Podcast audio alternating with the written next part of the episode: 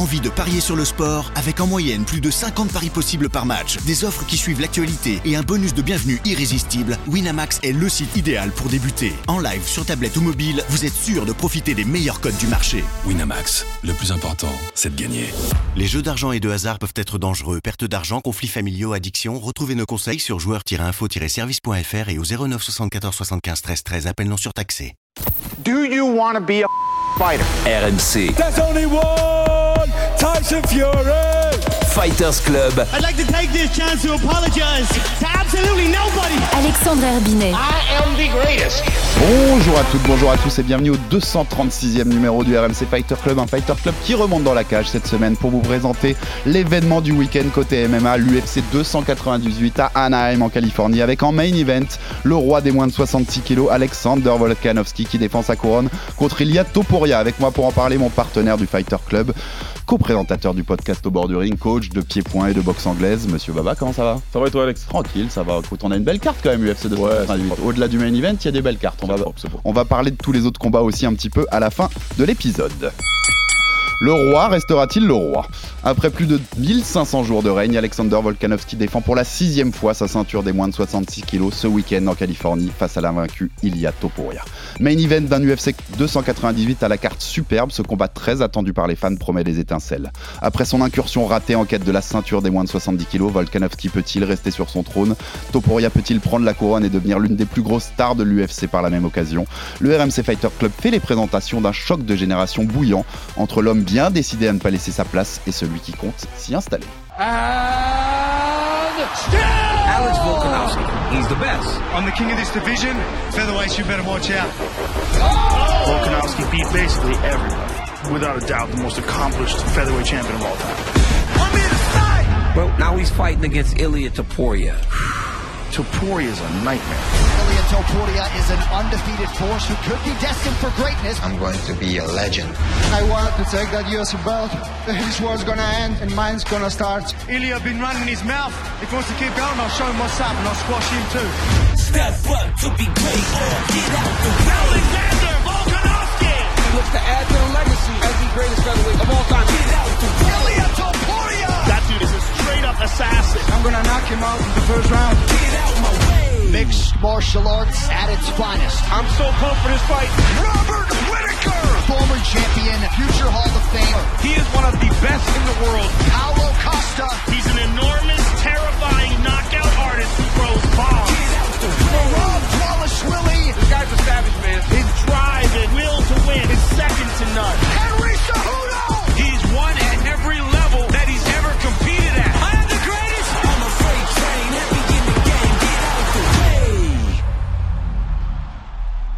Et merci à nos producteurs pour cette bande-annonce américaine de l'UFC 288. Baba, ça fait toujours monter un peu la tension. Ouais. On rappelle donc ce main event, Alexander Volkanovski, champion des moins de 66 kilos, les featherweight, Alex the Great, 35 ans, 26 victoires, 3 défaites en carrière, mais jamais battu chez, chez les moins de 66 kilos. Il est invaincu dans cette KT. Et Ilia Topuria, El Matador, 27 ans, 14-0 en carrière, donc invaincu. Lui également chez les featherweight. Euh, déjà Baba, plus globalement, mais quand tu as eu l'annonce de ce combat, quand tu as vu que c'était ce combat qui était en main event de l'UFC 288, ça t'a ça t'a titillé, ça t'a excité? C'est un beau combat quand même. Ouais, je me Ouais. suis dit, euh, je me suis dit logique.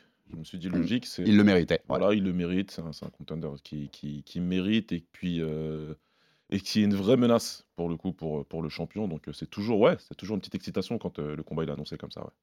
Ouais, non, je suis en belle, belle opposition. Je disais dans mon intro choc des générations, c'est 35-27 ans. C'est pas une génération complète, Ouais. mais en, en sport même. de combat, Baba, tu confirmes, c'est quand même une un monde. génération, ça. hein. C'est un monde. C'est ouais. un, c'est un vrai monde. Et c'est marrant parce qu'il y a une stat sur ça, je vais te la sortir dès le début pour, pour parler de ce choc de génération. Mhm. Entre les catégories flyweight et lightweight, donc de moins de 57 kilos à moins de 70 kilos, Mhm. Dans l'histoire de l'UFC, aucun combattant de 35 ans ou plus n'a gagné ou défendu une ceinture. Chez les hommes. On parle pas chez les femmes, chez les femmes c'est arrivé régulièrement. ouais. Même Pennington encore quand elle a pris la ceinture des bantams récemment, Mhm, mhm. c'était le cas. À partir des, des, des welterweights, t'en as, t'as Woodley par exemple, et puis plus on se rapproche des lourds, plus il y en a Ouais, en fait voilà. euh, qui, montent en âge. Mais dans ces petites catégories, jamais un mec de 35 ans n'a gagné ni défendu une ceinture, Alexander Volkanovski a eu 35 ans en septembre, Baba. Ah, bon. Euh, comment déjà on pourrait l'expliquer ça pour que tu l'expliques à nos auditeurs? C'est aussi ces petites KT où la technique va plus jouer souvent que le physique et où à un Ouais. moment, en fait, quand tu dépasses la date de, de péremption physique, même si 35 ans t'es pas Mhm. vieux, Mhm. eh ben, les jeunes prennent le dessus. De- de- comment on l'expliquerait ça, Baba? Bah, pour l'expliquer, euh, en poids lourd, et de toute façon, en règle générale, dans les sports de combat, dans la boxe, le kick, etc., le dernier truc à partir, c'est le punch, c'est la puissance. Mm. C'est le dernier truc qui part. La vitesse, l'explosivité, le- tout ça, ça va partir en premier. Par contre, si tu tapes, tu tapes. Et ça, ça part. euh, Je sais pas, hein, il y a peut-être des bagarres dans les maisons de retraite, mais ça part très très tard. Tu vois, ça, c'est vraiment les trucs qui partent en dernier. C'est pour ça qu'en poids lourd, comme ça frappe vraiment fort, si tu es puissant, si tu as gardé une certaine puissance, tu tapes à 40 ans, tu peux Mm. continuer, tu peux mettre des KO, etc. Par contre, dans les petites catégories comme ça, où ça, frappe, évidemment, mais il y a plus de gens euh, qui ont des caractéristiques similaires. Il y a plus de gens rapides, explosifs, euh, etc., qui tapent. et- les, les qualités sont un peu les mêmes. Exactement, on Ouais. a plus de qualités euh, physiques intrinsèques qui vont se retrouver dans ces, dans ces catégories-là. Donc, forcément, quand tu vas prendre de l'âge, tu vas perdre tes qualités physiques, alors que le jeune, lui, il arrive en pleine bourre, en pleine possession de ses moyens, et ça va se jouer à ce détail-là, Mm. à ce petit détail de tenir trois rounds, etc., de moins bien prendre les coups et tout. Et c'est ce qui va faire que dans les petites KT, ben, euh, le jeune, il prend, plus, il prend plus rapidement la place euh, de l'ancien. C'est vraiment euh, l'adage This is a young man sport. C'est vraiment plus pour les petites KT que pour les grandes. Ouais, bien sûr. Et chez les grandes, on a, on a eu du Randy Couture, je crois qu'il a 45. Hein, Ouais, voilà. La il- tout en haut. il a- il- Glover il a agi. Teixeira, il doit avoir 42 en Ouais. moins de 93. Euh, T'en as, t'en as plus Ouais, de il y a 40 quoi, beaucoup, chez, a les, chez les beaucoup, en- et- chez les et- plus et grandes entre catégories. 35 et 40, ouais, c'est beaucoup plus euh, répandu. Et c'est pour ça que si tu prends d'autres sports, il y a des choses, et que dans les petites catés, il y a des mecs qui font des choses exceptionnelles. Quand tu prends un Nonito Donner, Mm. il faut vraiment rendre euh, hommage à ce qu'il a fait parce que euh, En boxe anglaise, hein. en boxe anglaise à son âge, c'est incroyable. Ouais, champion, le plus vieux champion du monde chez les poids coqs, hein, chez les bantamweight, 38 je crois, ou quelque chose Ouais, comme ça. Euh. D'ailleurs, il avait pris le record, puis il a repris le record en reprenant la ceinture euh, deux ans plus tard. Il a battu son propre record. Mais oui, c'est exceptionnel ce que, que fait un Onito. Ça permet de lui faire un clin d'œil. Ouais. Avant de rentrer dans la, la technique du combat, ce qu'on en attend, les armes de chacun et, et comment on le voit, euh, je voulais entamer un point psychologique parce que je pense qu'il est important dans ce combat-là. Euh, la dynamique psychologique que moi j'ai mis sur mon, sur mon conducteur, Baba, c'est est-ce qu'elle est vraiment en faveur de Topuria? Parce que c'est l'impression que ça donne quand même. Euh, où je vais, je te mets un peu de contexte et ensuite on, on en discute. Mais pourquoi je vais là-dessus? C'est pour dire Volkanovski, il semble marqué en fait. On, on rappelle qu'il sort du chaos donc, contre Islam Ouais. Pour sa, la deuxième tentative d'aller prendre la ceinture des- à la catégorie supérieure. Sauf que cette fois, c'est pas la défaite très glorieuse du premier combat où certains le voient même gagnant, c'est Mhm. un KO net, un high kick, boum, tu te fais éteindre. Derrière, il dit J'ai pris le combat parce que je déprime quand je prends pas de combat, j'étais en train de boire pendant ma prépa, même si certains disent que c'était c'était pas de l'alcoolisme. hein. Quand il le raconte, il Oui. dit Je buvais un- une petite bière le soir, il n'était pas alcoolique du tout. Voilà. Mais il n'était pas en mode prépa euh, combattant, tu vois, euh, guerrier qui se prépare à un gros défi. Et en fait, je trouve qu'il en parle beaucoup de, de, de Marachev. Je sais pas ce que tu en penses, même là, dans les, les- tous les contenus qu'on voit avant cette UFC 298, il revient beaucoup dessus. Moi, j'ai partagé sur mes réseaux, je sais pas si tu as vu passer une scène qui m'a fait marrer, mais il raconte une anecdote. Sa fille Avec lui sa dit fille. Qu'est-ce qui se passe si des Pardon. cambrioleurs viennent chez nous? Il dit T'inquiète, je suis le champion, je défendrai la maison. Et elle lui dit Qu'est-ce qui se passe si c'est Islam Marachev? Ouais. C'est qu'une petite, anecdote qui est plutôt très drôle. Mais le fait qu'on le voit encore en parler, tu vois, répéter ça et tout, je pense que Marachev est un peu encore dans sa tête. Cette Ouais. défaite est un peu encore dans sa tête. Et en face, on a quoi? On a Topuria, qui a changé sa bio Instagram en mettant 15-0 UFC champion, donc comme Mhm. s'il avait déjà gagné le combat, qui a un documentaire qui arrive sur lui euh, quelques jours après le combat en Espagne qui s'appelle Road to the Belt, donc Ouais. route vers la ceinture. Donc, dans le titre du document, pas de point d'interrogation, hein, euh, route vers la ceinture, c'est annoncé. Qu'annonce partout, je vais l'éteindre au premier round, c'est un ancien, euh, je respecte ce qu'il a fait, mais il est terminé, la nouvelle génération prend le pas. Petit côté Connor même, un peu euh, Connor euh, de Wish. Connor peu. ouais. Euh, mais tu vois, est-ce que la dynamique psychologique, elle n'est pas quand même nettement en faveur de Topuria dans un sport où tu le sais mieux que moi, des fois ça se joue dans la tête? C'est en tout cas, euh, c'est en tout cas ce qui nous est vendu là actuellement euh, par rapport au comportement des deux. Mm. Ça c'est clair. Topuria, il reste comme il est. Maintenant, c'est sûr que là, il prend des gros steps euh, publics hein, en changeant sa bio, comme tu l'as dit. Le docu qui arrive, c'est toujours quelque chose de. Moi, je trouve toujours que c'est très. euh, C'est osé. hein. c'est osé. Ouais, je trouve toujours c'est que c'est osé, que c'est courageux de te dire que tu vas prendre des caméras avec toi, parce que si ça marche pas derrière, bon, il y aura toujours de la matière hein, pour le public. Parce que l'échec, ça, ça fait vendre Mhm. beaucoup. Et, et ça dit quelque chose de l'homme. Mais en tout cas, c'est toujours osé, je trouve. Et en il, il va ouais, alors faire la- il va falloir aller faire la promo du doc si t'as perdu. Ah, alors la il route pas la choix, ceinture, tu quoi. vois. Tu vois, la route vers la ceinture, euh, Il bon. aura pas le choix. Tu as mentionné Connor hein, qui l'a fait. On le voit dans, son, dans ses deux docus Netflix où euh, il rebondit de la défaite, il rebondit de la blessure. De Mm. toute façon, ça fait vendre. Et euh, voilà, encore une fois, l'échec, euh, clairement, c'est un gros vendeur. Maintenant, Connor, c'est Connor. C'est un personnage- public qui a appris à faire tout ça et qui a aucun scrupule à venir te vendre sa défaite en t'expliquant qu'il n'a pas perdu. Mm. Donc ça, c'est différent. Maintenant, ça, c'est ce qu'on va du côté de Topuria et c'est très intéressant. Du côté de Volk, il parle. Je suis d'accord avec toi. Il parle beaucoup d'islam, beaucoup du combat, beaucoup de ce qui s'est Ah, passé Après, autour. c'est intéressant ce que tu as dit, ce que tu dois te couper, mais tu dis, Ouais. c'est ce qu'on voit. Alors peut-être aussi parce que des fois, on ça est. que je dis ça. Voilà, des fois, on est. On voit certaines images, mais on voit pas tout le reste. On voit pas tout le reste et euh, moi j'ai vraiment beaucoup l'impression que Volk c'est ce qu'il veut qu'on voit absolument. J'ai l'impression qu'il veut imprimer ça dans la tête de, Là, de ça intéressant. Ouais. Moi j'ai l'impression qu'il veut lui imprimer dans la tête. Ouais ouais, je, je me suis pas remis, je parle que de lui, je parle que de lui, je, je- ça m'a fait mal. Oula, t'as vu même ma fille en parle, etc. Mm. Et euh, t'as l'impression que tout le monde veut le voir. Tu sais les combattants ils aiment rien mieux qu'une histoire de rédemption. Complètement. Ils aiment trop vendre ça. Toi, T'as Vol qui veut vendre ça aussi, te dire j'ai beaucoup bu, j'étais dans mes trucs, euh, j'étais un peu mal, et je vais re- regarder comment je vais remonter, regardez comment je ne suis pas fini, regardez malgré tout ce que j'ai eu, comment je vais euh, renaître euh, tel le phénix et, et vraiment éteindre le jeune qui arrive. Donc moi, c'est une lecture que j'ai, c'est une lecture que je vois. Mm. J'aime bien ta lecture. C'est quelqu'un, Volkanovski, qui a été très candide sur, ses, sur les problèmes psychologiques que, que, que le, que le combat lui donne, Mm. Que la, difficulté. Et on en avait a- parlé, tu te rappelles, voilà, après on en ça. a parlé, hein. Ouais. Et c'était super intéressant d'en parler hein, euh, pendant, quand il n'a pas de combat, à quel point ça, ça lui rentre dans la tête. Mais on a toujours dit, tout le monde est d'accord pour dire que c'est quelqu'un de très intelligent. C'est une preuve d'intelligence d'en parler comme ça, de façon très candide, encore une fois.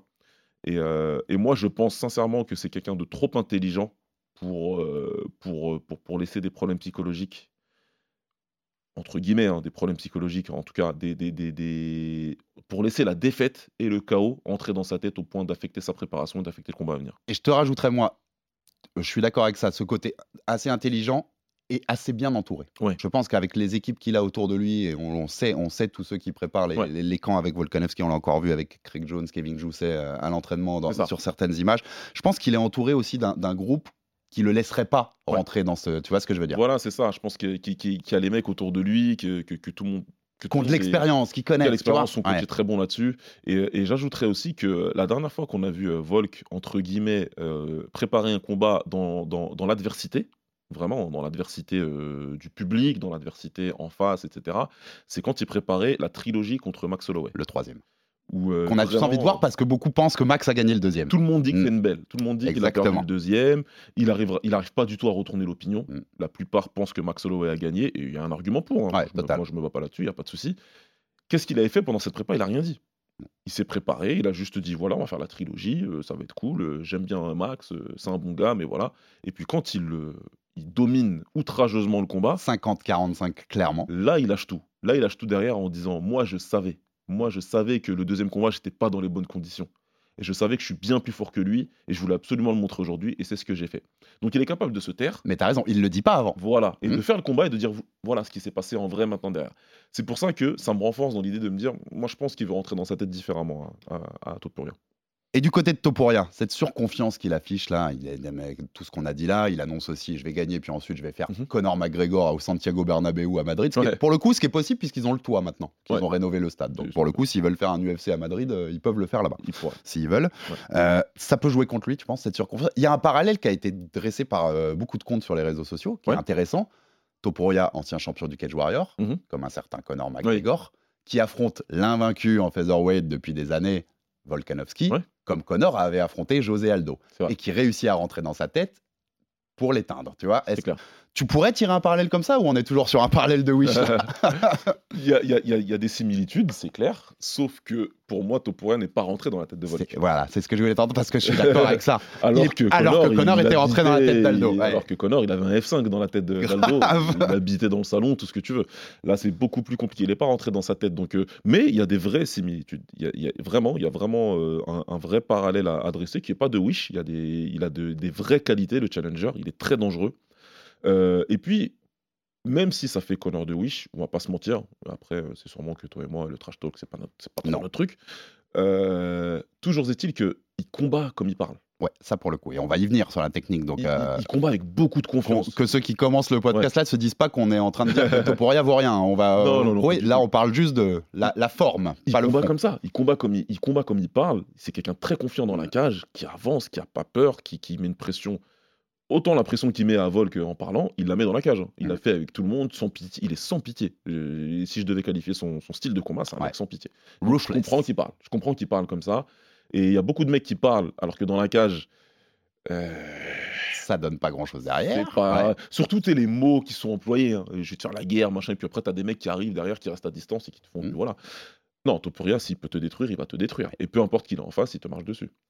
Et par rapport au personnage qu'il a créé là, tu vois, comment tu vois, on, en parle même euh, pas que nous, mais globalement là, Ouais. dans l'approche de ce UFC dans 190, il est un Volk assez vite même, Mhm. tu vois, euh, vraiment un gros statement, une victoire, tu vois, euh, qui, qui reste dans les mémoires.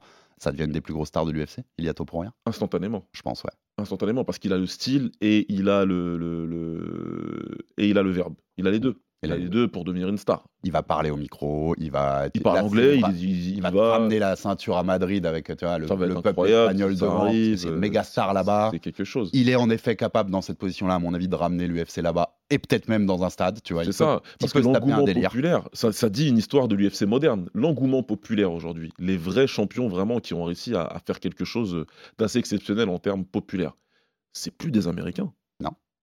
C'est ce qui va. T'as raison. C'est les gens qui vont chercher des- d'autres publics qui n'étaient pas forcément le public de l'UFC ou du MMA il y a des, 10-15 des ans. Australiens, des. Brésiliens, des Néo-Zélandais, des Européens.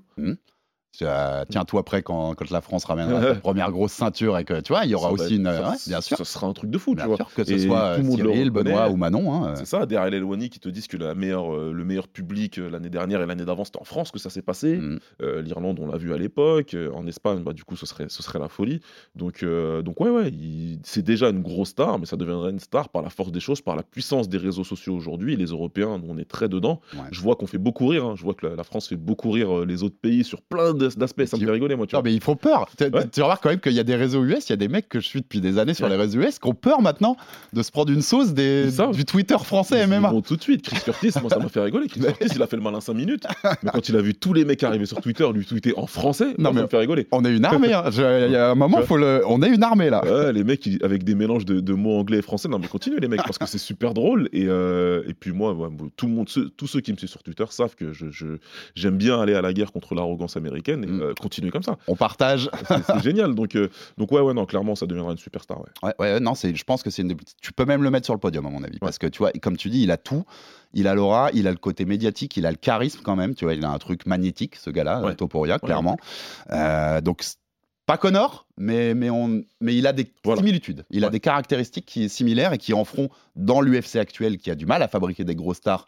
Petit big up à l'UFC 300 et à son, son main event qui galère à, à se former L'énigme. parce qu'il manque de superstars en fait, tu vois. Et tu sais que ce problème-là, il n'existait pas 15 ans avant. hein. Non, mais Alex, on nous a expliqué que de, il a ESPN, il a plus besoin de stars. Écoute, en tout cas, je pense qu'à E ESPN, on, on serait quand même content qu'il y ait une star en main event du C'est 300. bon, ouais. Mais ce sera pour un autre épisode. On Ouais. aura bien sûr l'occasion d'y revenir à l'UFC 300. On va passer au fighter, parce que tu en as parlé en parlant euh, aussi du style de Topuria qui fight comme il parle. C'est l'occasion de faire la transition et de, de voir ce match-up-là intéressant. Euh, déjà, on va résumer grossièrement. Tu as d'un côté, honneur au champion, je vais parler du champion d'abord. Mhm. Maîtrise pour moi totale de la gestion de la distance, Ouais. de- du rythme d'un combat, d'où il veut amener un combat. Ouais. Il a toujours très bien géré ses, ses- ses combats, Volkanovski. Un striking plus que de qualité. Mhm. Vraiment, il sait ce qu'il fait, il sait ce qu'il fait debout. Là, je parle plus en anglaise d'ailleurs qu'avec les kicks, mais on ouvrira un peu Ouais. la partie kick parce qu'elle pourrait être intéressante, mais je suis pas sûr sûr. qu'on en voit beaucoup dans ce combat-là, vu les, les profils des deux gars. Euh, capable aussi, on l'a vu contre Islam Marachev, d'être très bon en défense, même face à un gros lutteur, dans Ouais. la défense de lutte. Quand il a un objectif et qu'il sait qu'un mec va l'amener quelque part, il travaille pour et il arrive à trouver des solutions.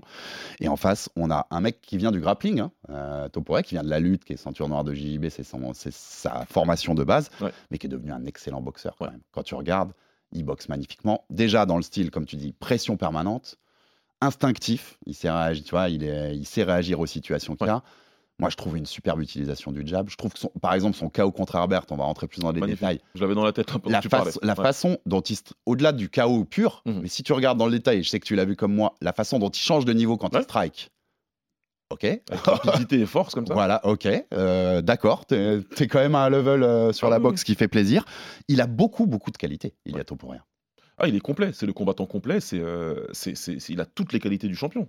Il a toutes les qualités d'être, pour être le meilleur de sa catégorie, parce qu'il sait tout faire. Comment tu la définirais sa boxe? C'est du très haut niveau? On est dans, on est dans les plus belles boxes qu'on trouve en MMA aujourd'hui? Bah, On parle, tu vois, on rentre pas dans la boxe anglaise, ouais. mais en MMA pur. il y a, Il y a même les mouvements de tête. Hein. Qu'il y a- Oui, il y a des beaucoup, mouvements de il tête, il y a du. Il Tyson. Il y a du Tyson, mec. il travaille réellement, tu sens qu'il travaille en anglaise et pas peu- qu'il travaille réellement en anglaise, qu'il fait pas juste de l'anglaise pour le Mm. MMA, c'est que il- tu, je pense qu'il travaille réellement en anglaise. Euh, L'adjectif beau, je, je l'a- je l'adosserais à, à- à une forme de violence. Mm. C'est une, très belle violence comment il Ouais. boxe, tu vois? C'est pas juste beau. Il y a des mecs qui ont une belle esthétique de boxe, tu vois, des Ouais, Qatar, des mecs comme ça, c'est joli à regarder boxer, tu vois. Mais lui, c'est beau dans le sens où c'est euh, c'est- vraiment très bien orchestré comme violence. Je veux pas dire de bêtises, mais je crois que Chris Gennard de, de Fight Minds, qui Ouais. on passe un clin d'œil, je crois qu'il dit dans, son podcast qui- qu'il a fait il y a une quinzaine de jours sur ça, Mhm. et je crois qu'il dit c'est de la violence poétique. C'est exactement ça. C'est exactement ça. C'est je, c'est- je pense que c'est les bons mots. c'est- et- bah, c'est exactement ça. Tu vois, c'est très bien orchestré comme violence. Tu regardes ça, tu dis, il s'est passé un truc, le chaos sur Herbert, tu regardes ça, tu dis, il l'a saccagé. Mm. Mais quand tu regardes le ralenti, tu dis, ah ouais, c'est beau, c'est précis, c'est Ah, efficace. incroyable. mais en même temps, c'est violent. Mais je, je te dis, en plus, je, je crois que je l'avais pas revu. Enfin, tu vois que j'avais Ouais. vu le chaos en live. En plus, c'était pas du tout le main event de cette soirée. C'était Ouais, à pas Londres. Du tout, ouais, Moi, je me souviens, j'étais en week-end en famille. Enfin, je je peux te pas dire prélim, envie de te dire des bêtises. Non, bon, ça doit être le premier de la main card à Londres, un truc comme ça. je, je te raconte pas ma vie, mais j'étais en week-end en famille ce jour-là. Enfin, je le regardais l'UFC de très loin et j'avais jamais revu le combat avant de préparer cette émission. Et en, effet, en voyant le ralenti, je attends, mais j'avais pas vu ça du tout en fait. Enfin, vois c'est clair, sachant Incroyable. que- sachant qu'Herbert fait un bon combat et essaie de Mm. bien te- tenir sa distance, mais bon voilà, quand il décide de casser la distance, d'avancer et d'enchaîner, il y a, il y a quelque chose d'assez euh, d'assez violent. Il y a une certaine résilience parce qu'il n'a pas peur de venir envoyer les combos. Il est Mhm. petit, là il aura un mec de sa taille à peu près en plus, donc il aura moins de, de difficultés à casser la distance, Euh, même si en vrai peut-être pas. Et, euh, et ouais, donc vraiment il a une boxe belle dans sa violence, efficace et puissante. Et puissant, il est vraiment Explosif, puissant, puissante, explosif. donc, euh, Pression permanente. voilà, il a, il a pas peur d'y aller, il a pas peur d'envoyer. Il- Comme c'est un grappleur et un Pas forcément d'ailleurs envoyer des coups en pression, Ouais. mais il va te cadrer tout le temps. il va tout le temps être sur Tout toi. le temps. Il va tout Ouais. le temps être sur toi, utiliser son bras avant pour te, pour te repousser, pour te garder là où il veut te garder. Mm. Et après, il va envoyer, envoyer, envoyer. J'ai vu des analyses aussi de Twitter d'un analyse Blaine Henry que tu, dois, que tu dois suivre aussi Ouais. et qui montrait son utilisation même du jab pour ramener l'adversaire vers, sa, vers, vers son power Toujours. punch, là où il veut aller, comme le font des grands boxeurs en fait, Ouais. tu vois, Ouais. euh, à ce niveau-là, son footwork, même son shoulder roll qu'il utilise en fait, et il montrait des combinaisons de ça. Ouais. C'est un sacré boxeur, il y a tout C'est un très bon boxeur. Vraiment, c'est un très bon boxeur qui, euh, qui, qui, qui, qui a, qui a vraiment pu montrer ça dans la cage. Et, euh, et c'est pour ça que c'est un vrai danger. Encore une Mm. fois, c'est pour ça que c'est un vrai danger euh, pour le champion. Parce qu'il sait faire beaucoup de choses. Et c'est pas juste un mec qui envoie des coups forts. C'est un, mec qui est compétent. C'est un mec qui est compétent dans ce qu'il veut faire. Et il sait toujours ce qu'il veut faire. Il essaie toujours d'imposer son style. qui sait aussi frapper au corps. Parce Ouais. que pareil, quand on aime la boxe, bah, on le voit pas tout le temps dans le striking Ouais, MMA. ouais. hein, où les mecs des fois sont assez basiques entre guillemets, tu vois, même si c'est du haut niveau. hein, mais euh, et là, tu vois la variété des coups, la variété des cibles, changer les niveaux, enfin Ouais. tous les petits détails qui te font que ouais, ta boxe est supérieure à plein de mecs en fait. Ouais. Exactement. Ouais, c'est ça. Il est, il, est, il est dans le top, il est dans le très haut niveau de la KT. Et, euh, et voilà, j'aurais bien aimé euh, le voir être testé par un, par un Max Holloway. Ouais. Mais bon, il, a tout, il est tout de suite euh, sur le champion et à juste titre, parce qu'il a, il a mérité son, son combat pour le titre. En fait, Et c'est terrible parce que je suis d'accord avec toi. J'aurais aimé voir Max avant. Ouais. Même pour le test, parce qu'on sait, voilà, aussi le, la, la boxe de Max et, Ouais. et le test que ce serait pour Topuria. Mais en fait, la situation de la KT est très chiante pour ça. Max peut pas être le mec qui prive tous les contenders Ah, de, de Volk et euh, qu'on lui renvoie Max à chaque fois, tu vois. Ouais, c'est ça. C'est terrible pour Max, mais Là, c'est compliqué. Il y a d'autres KT où c'est arrivé. Il y a Whitaker qui a fait ça pendant 3 ans. Mm. Donc, euh, tu, si t'es l'UFC, t'as pas trop envie non plus que, que ça arrive tout le temps. Donc, euh, t'évites. Et, euh, et puis, tant mieux. Ils ont trouvé autre chose pour Max et c'est tant mieux comme ça. Donc, euh, donc, ouais, non, on va le voir tout de suite contre, un- contre un autre combattant très compétent et un combattant qui est capable de nullifier tout ça. Donc, c'est super intéressant. point, point positif que j'avais noté, on reste sur Topuria, on est, on est rentré dedans, on, on va y rester Baba. Euh, on avait des doutes sur le cardio un temps. Ouais. Euh, notamment, je sais que ses, ses débuts à, à l'UFC contre Youssef Zazal, on- on- il le prend en short notice, mais tu vois qu'il veut finir très vite le combat. Il y en a aussi au Cage Warrior où, où tu vois que c'est l'esprit comme ça. Contre Emmett, il tient, il tient, il tient Ouais. tous les synchrones, il le domine. Il domine. Euh, Ah. il montre qu'il y, a- qu'il y a son cardio. Par contre, point intéressant, c'est que le combat est à son rythme. Oui. C'est lui qui impose le rythme, euh, Topuria, dans ce combat contre Emmett. C'est lui qui dicte la gestion du combat. Volkanovski, c'est lui qui dicte, en Oui. général, la gestion d'un combat et le rythme. Il, est, il aime faire ça et il est fort pour faire ça. Est-ce que on a encore une inquiétude sur son cardio si Topuria subit le rythme de Volkanovski? Non seulement il pourra subir le rythme, mais, heu, et puis en plus il prendra probablement plus de coups et heu, et dans plusieurs zones différentes, heu, du corps donc heu, l'interrogation va pouvoir rester.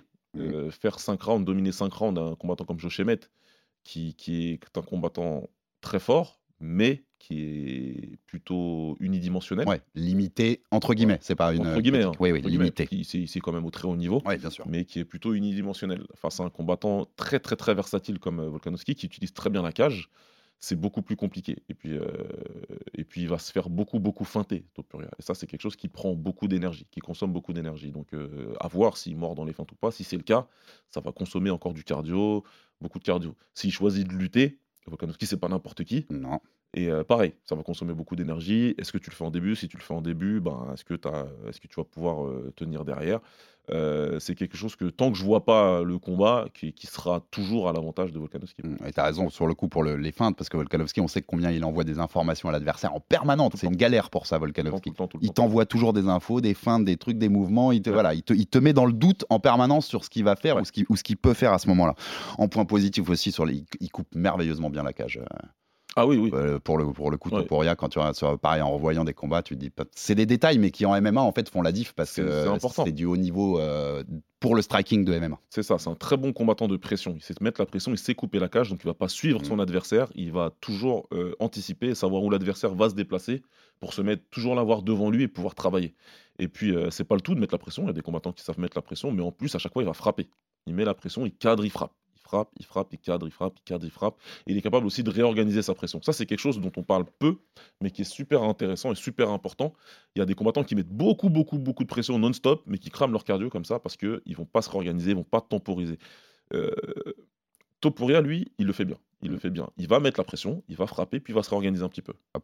Il va reculer, il va reprendre le centre de la cage, et puis il va remettre une pression constante. Il va revenir et a un peu, si tu revenir. serais dans une vidéo, tu as la barre d'énergie, tu fais ton ça. action, elle baisse un peu, hop, tu reprends C'est- le il temps va qu'elle gérer, remonte voilà. et tu repars. C'est pour ça que ça peut être un point positif pour son cardio, parce que je pense qu'il le gère bien mieux qu'en début de carrière, et qu'il a compris en tout cas, euh, et qu'il doit le faire. Et puis je pense qu'il sait très bien qui il est en face de lui, donc Et pour rester point final sur ce striking de Topuria qui m'intéressait, pareil, on rend hommage, on, on rend à tout seigneur, tout honneur, c'est Jacques Slack, ça, sur euh, Ouais. son analyse, parce que je l'avais pas vu, ça, pour le coup, dans mon analyse, qui montre qu'il est très, très susceptible à s'ouvrir côté droit Oui. chaque fois qu'il qu'il rentre à la bagarre, chaque Ouais. fois qu'il rentre dans les échanges, chaque fois que ça swing avec l'adversaire. Ouais. Et tu le vois contre Emmett, tu le vois contre Herbert avec son kick, tu le vois contre d'autres, euh, où ça passe pas loin, en fait, où il Mhm. est pas loin dans, dans- Et en fait, chaque fois, la- le, le bras avant, il, il baisse. Il Ouais. n'y a plus de défense côté droit.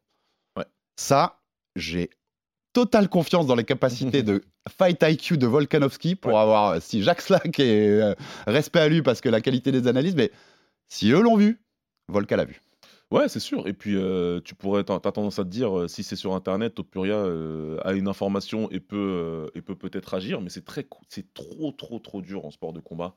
Tu de- peux nous raconter ça, de c'est corriger intéressant. une habitude. Comment corriger une habitude Quand tu as à une quel mauvaise point c'est dur. habitude, malheureusement, comme ça, si c'est quelque chose que tu fais consciemment encore, le coach, il va, tra- on va travailler. On va Mhm. travailler, on va, trouver, on va trouver une parade. Le problème, c'est que- c'est que c'est le défaut de son style à Topuria. Quand tu vas venir mettre la pression comme ça, euh, il y a quelque chose que tu vas devoir abandonner. Il y a, il y a un aspect, je vais devoir accompagner les coups, je vais devoir en Mhm. prendre quelques-uns et je vais rentrer, prendre certains coups pour, pour pouvoir, si tu veux, euh, mettre les miens. En accepter un pour pouvoir en mettre deux ou trois. Et tu as l'impression qu'il, lui, il a accepté le fait de se dire, de toute façon, quand je viens et que j'ouvre pour pouvoir envoyer ma combinaison de 3 quatre coups, je sais que je vais en prendre un en retour. Il y en a un qui va passer. Et il accepte, mais il touche derrière. Contre Herbert, contre Herbert sa combinaison de 4-5 coups, il prend un coup au milieu, mais il le mange et derrière, le met KO. Et le kick dont je parle, que, Ouais. où il est exposé, il tombe. Il se relève. Il se relève tout de suite derrière. c'est pas, c'est, pas un truc qu'il éteint non plus. Il a cette capacité à- de résistance. Et, et- et- et il récupère assez bien. Ce qui, est, ce qui est plus ça, en fait, quand tu as ce défaut-là, entre guillemets, Ouais. si tu as la capacité de résistance derrière, ça aide. C'est ça. tu vois, Ouais, bien sûr, bien sûr, c'est super important. Mais, euh, mais voilà, c'est euh, c'est quelque chose qui va être compliqué pour lui à gérer parce qu'en face, il a quelqu'un qui est capable de le punir tout de suite. Surtout, surtout, euh, malgré, malgré, enfin, le fait de dire ça, qu'il est ouvert, c'est important. Mais moi, la, la- la- la- la question que je me pose, et factuellement, c'est de se dire, euh, il y a un mec que Volkanovski, il a combattu trois fois, et il n'y a personne dans l'UFC, dans l'histoire, pas juste de la catégorie, tout Mhm. court, qui a envoyé autant de volume. Max Holloway, pour ceux qui n'auraient pas compris. Et pourtant, les trois fois, à aucun moment, Max, il a été en mesure d'envoyer autant de volume. La fois où il est très près de gagner, Max, c'est sur la précision. Sur la précision, sur du contre. Il envoie des, du high kick en contre, etc. Ouais, il deux fois. qui passe dans le 2. Voilà. Ouais. C'est comme ça qu'il arrive à le toucher, mais il fait pas ce qu'il fait contre un Brian Ortega Non. ou contre des mecs comme ça, où il reste en face et volume Ou contre Qatar, Aldo, Qatar. contre Qatar, où j'envoie, j'envoie, j'envoie, j'envoie, j'envoie. Alex, il a cette capacité à t'empêcher d'envoyer du volume. C'est lui qui t'impose son rythme. Exactement.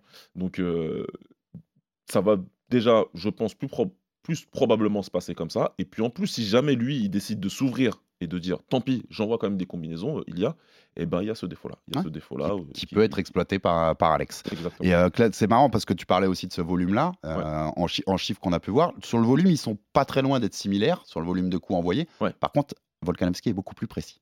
Ah. Touche plus par Vraiment. minute parce qu'il est plus précis. C'est pas une question de volume, c'est Ouais. qu'il il- il touche plus précisément. C'est plus foufou côté, côté euh, Topuria. Ouais. Et rester là-dessus parce qu'on en parlait, les deux sont sujets au high kick. Les deux ont pris des high kicks dans leur carrière. Mhm. Topuria part aussi le défaut qu'on a dit là. Herbert, c'est exactement ça. Il baisse la main droite, boum, ça, ça part, ça kick. Volkanovski, on n'a pas besoin de, de reparler du, du Ouais. chaos contre Marachev récemment. Mais j'ai l'impression qu'on va pas voir de kick. C'est pas leur style en fait, tu vois. Que debout, ça va s'échanger en boxe entre ces deux-là. Ce serait peut-être une arme à exploiter. Pour l'un comme pour l'autre d'ailleurs. Topuria, j'ai aucun doute qu'il va pas. Ouais. Il envoie jamais de kick. Il pas, lui, il n'envoie pas de, il envoie pas de copie. Donc le seul qui pourrait se dire, on pourrait se dire, c'est Volka. Est-ce qu'il a intérêt à y aller un peu, à, à l'insérer dans son game plan? Qu'est-ce que t'en dirais, Baba? Bah, moi, je pense que oui. Hmm. Moi, je pense que Volk, il va le faire. Moi, je pense va le qu'il faire. envoyer Moi, je, beaucoup je te disais qu'il aurait intérêt, mais toi, tu penses qu'il va le faire Moi, je pense qu'il va envoyer beaucoup de low kicks. Comment il bat euh, Aldo? Beaucoup de low kicks intérieurs, Ouais. beaucoup de feintes. Comment il bat Holloway la première fois Il lui casse les jambes. Hmm. On oublie, hein, Sur le premier. mais ouais. il lui casse les jambes. Ou à quel point, euh, quand ils font la revanche, c'était le sujet de conversation. Est-ce que Holloway sera capable de Mhm. bloquer les low kicks, machin, etc. Euh, donc c'est quelque chose qui fait beaucoup, c'est quelque chose avec lequel il fait mal, et euh, c'est quelque chose avec lequel il a réussi à piéger euh, Yair Rodriguez, qui envoie beaucoup de volume, Mhm. qui est un peu fou, hein, Yair. Il envoie des coups, il envoie des coups, il envoie des coups, de... ça part dans tous les sens un peu, des high kicks. Ouais, D'ailleurs, peu, il, prend, il, il est pas loin de toucher plusieurs fois euh, Volk sur des high kicks, Yair. Sauf qu'il réussit à le piéger en shootant à l'intérieur, en, Mhm. en low kick, et puis en montant à la face avec son crochet, tu vois. Et c'est comme ça qu'il le touche fort et qu'il le termine. Il le touche deux fois comme ça dans le round. Une première fois, ça, ça aurait dû capter l'attention d'hier, et la deuxième fois, il le touche fort, low kick, crochet, et il va le terminer derrière.